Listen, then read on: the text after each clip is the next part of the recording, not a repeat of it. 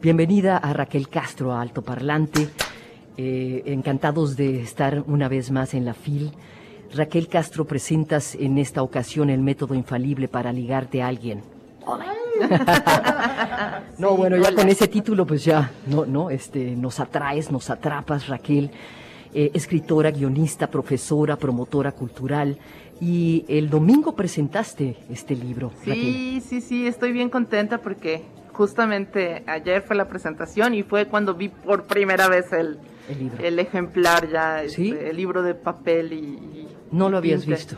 Todavía no, pero me gustó cómo quedó. Bien. Sí. Tú, eh, eh, como profesora, eh, leyéndote, ¿no?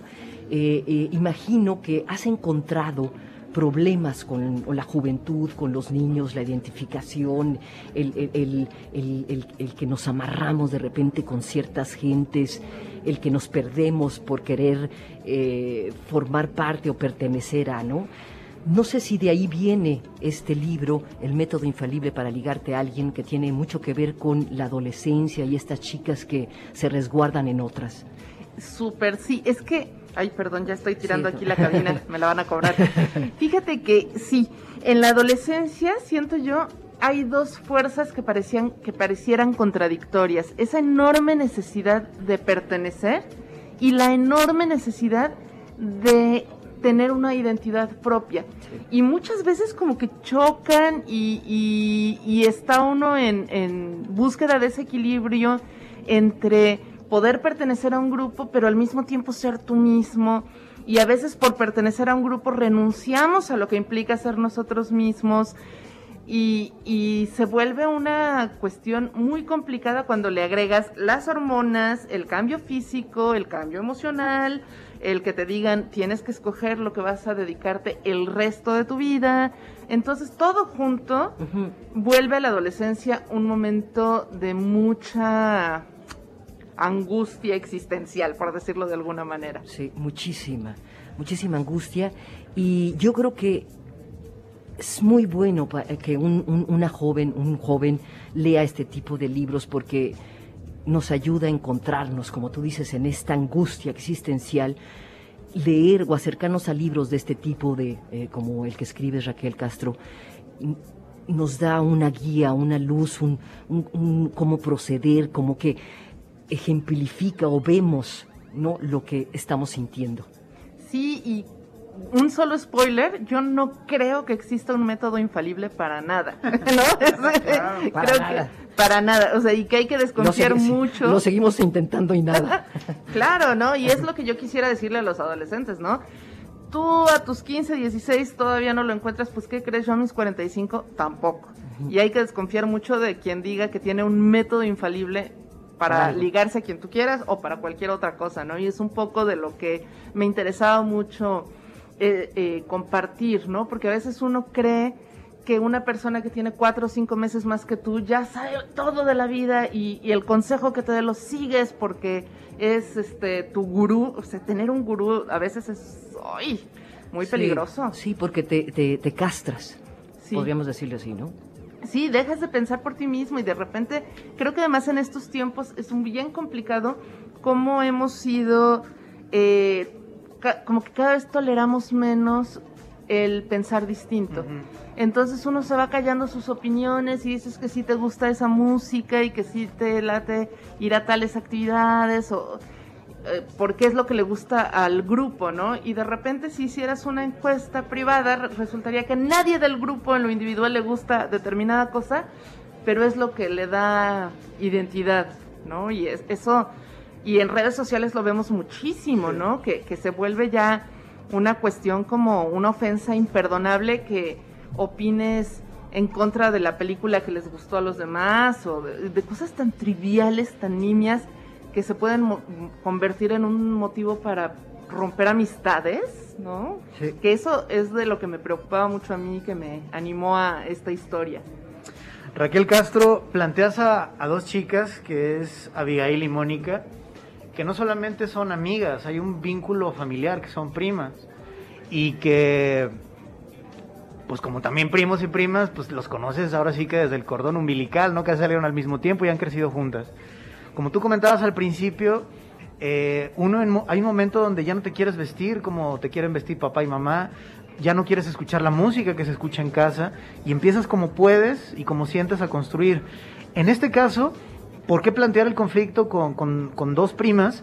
Que además como que pues, hay una gandallita ahí, ¿no? Como que una abusa de la otra, como diciendo, yo quiero nada más estar con Rafael ahí en la bicicleta y escuchar otro tipo de música, en este caso el ska, pero luego también a veces la prima pues te impone mucho, o en este caso yo también tuve un primo que me, que me impresionaba, pues tal y tal, pero de repente yo dejé también de tener como un propio camino, que luego sí lo sé que creo, pero también es importante que, ese santo se caiga un poquito del pedestal, pero platícanos por qué ubicarlas con esta relación también familiar. Ay, es que, fíjate, una de las, de las grandes tragedias de la adolescencia es que cuando estás buscando quién eres, lo primero que haces es ir descartando quién no eres.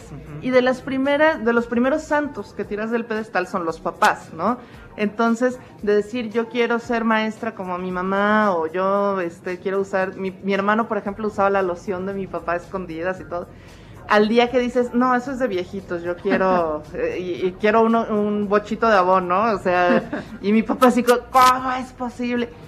Ese es un, pues un conflicto familiar que, que muchas veces nos cuesta trabajo entender, pero se va extendiendo y a veces tu mejor amigo del kinder, primaria, secundaria, cuando cada uno está buscando ya su propia identidad, pues descubres que no van para el mismo lado y lo que se me hace bien chistoso es que las dos partes o las muchas partes involucradas, cada una siente que es la otra la que lo traicionó. Exacto. O sea, yo voy por el camino que deberíamos seguir las dos tú eres la que te me estás desbalagando. Y además te asigna a tu familia un rol que sigues cumpliendo aunque pasen los años. Vas de visita en Navidad y otra vez eres el chiquito si es que siempre fuiste el hijo consentido y te tratan como si tuvieras siete años aunque tengas 45. Es como si fuera una obra de teatro que se detuvo el tiempo y volvemos a tener el mismo rol. Sí, sí, pero ¿qué pasa cuando ese rol ya no te es cómodo, porque a veces, y era lo que yo quería plantear en la novela, a veces eh, un personaje parece gandalla, que está ahí abusón y todo, pero el otro también tiene ciertos, eh, ciertas ganancias al ser el, el, el, ¿no? Ajá, como que ganas cuando te dicen, ay, tú sí eres sensato, no como tu primo, como tu hermano, qué sé yo. Pero ¿qué pasa cuando ya no quieres seguir con ese rol y esas ganancias ya no te son suficientes? Entonces me importaba mucho que fuera una situación en la que no pudieras decir, pues le dejo de hablar y ya. Como si fuera la amiga de la secundaria y no la vuelves a ver hasta que te la encuentras en Facebook 30 años después.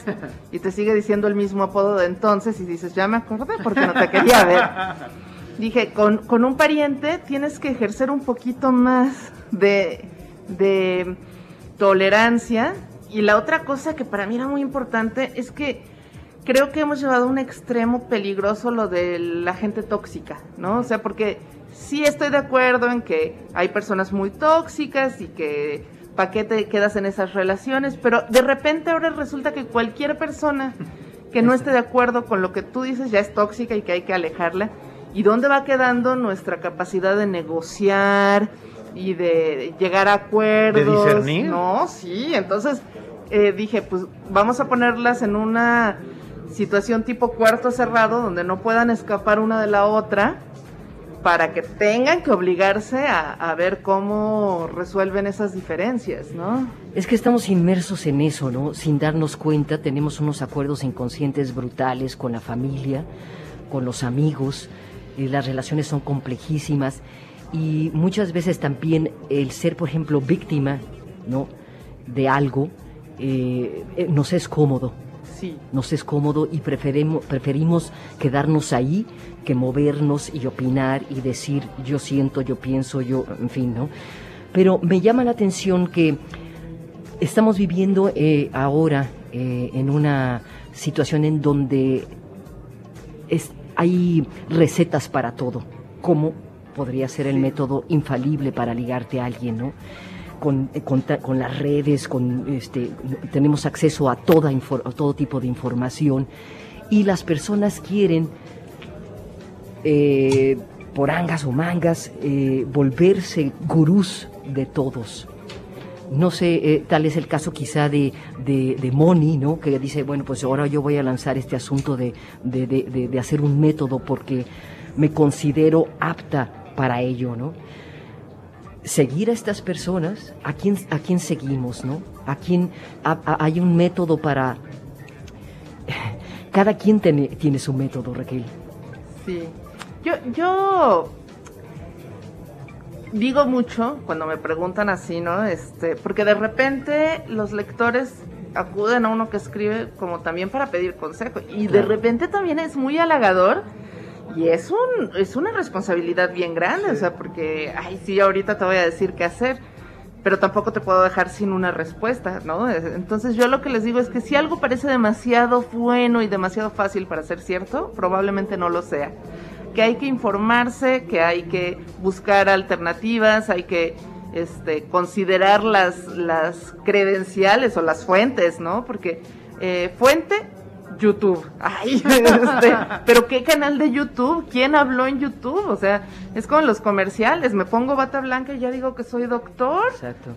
Es, es bien peligroso, ¿no? Entonces que sí haya un poquito más de discernimiento, que sí haya más diálogo, y que sepamos que no hay atajos. En general, la vida es, es vivir sin el atajo. Entonces, pues hay que ir buscando, como tú decías, Sofi, eh, el tu propio método para hacer las cosas, lo que se adecua a tu realidad y a tu carácter y a tu entorno, ¿no? Hijo, mano, pues nos tenemos que despedir. Raquel Castro, ayer fue la presentación. Eh, ahorita nos dices en qué stand y en qué pasillo y todo. Nada más quisiera agregar, no sé si ustedes vieron o recuerdan la película de 127 horas de Danny Boyle, aquel director inglés que hizo Transpotting, Tumba al ras de la tierra. Y en 127 horas vemos a este chico que anda pues haciendo senderismo, eh, tanto a pie pero principalmente en su bicicleta ahí en Arizona. Y en una de esas, ¡pum!, le cae una piedrota, un caso real, en el brazo. Entonces, este tipo que creía que él podía todas, que no necesitaba ayuda de nadie, este, que bueno, tiene una relación a secas con su familia. A partir de que le cae la piedra vemos cómo él tiene, con esos eh, fríos y calores que hay en el desierto, una especie de alucinaciones. Y esas pequeñas cositas eh, que uno a veces da por hecho que están ahí como, oye mamá, este, muchas gracias, te quiero, oye papá, nos, nos vemos, te quiero, empiezan a ser fundamentalmente para él. Lo que quiero decir, si ustedes ya vieron la película, es que hay un momento donde él se tiene que cortar el brazo y vemos tendones. Independientemente de que es una escena explícita, creo que es una metáfora, Raquel, Sofía, amigos del público, de que hay un momento en que te tienes que deshacer de una parte de tu cuerpo para seguir adelante. En este caso, Moni pues tiene que romper con Raquel, o tal vez nosotros nos tenemos que alejar de papá o mamá, para luego regresar de otra manera, o también de nuestros amigos. No es que sean tóxicos, tal vez nosotros estamos siendo tóxicos para ellos, pero qué bueno que las nuevas generaciones, y en este caso Raquel, eh, problematices de que pues nos tenemos que dar trancazos en la vida, son metáforas aquí en la eh, lo que tú comentas. Así es que pues bienvenido a este libro, El método infalible para ligarte a quien tú quieras. ¿Dónde lo podemos conseguir? ¿En qué stand y cruce? Está en el stand de SM, que es en el... Creo que es el primer, primer stand de la feria, ¿no? En ah, el pasillo principal, esquina... Ah, creo que es... No, soy medio... Me pierdo en la feria, pero pero está bien fácil de ¿Es tu primera vez, Raquel? No, no desde 2012 vengo cada año, excepto el año pasado que fue en línea.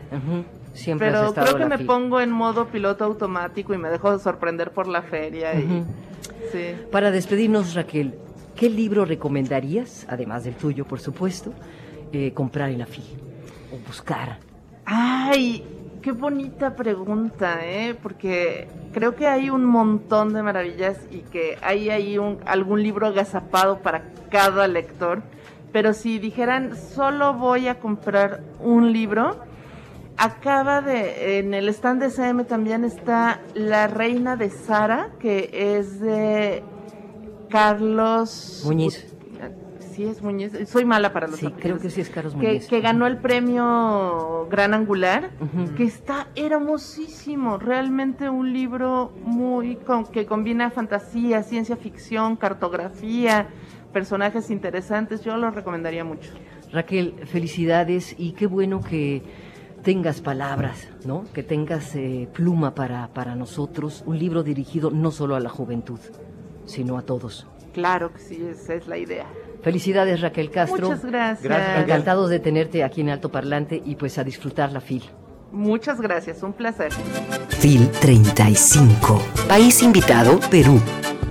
Jalisco Radio.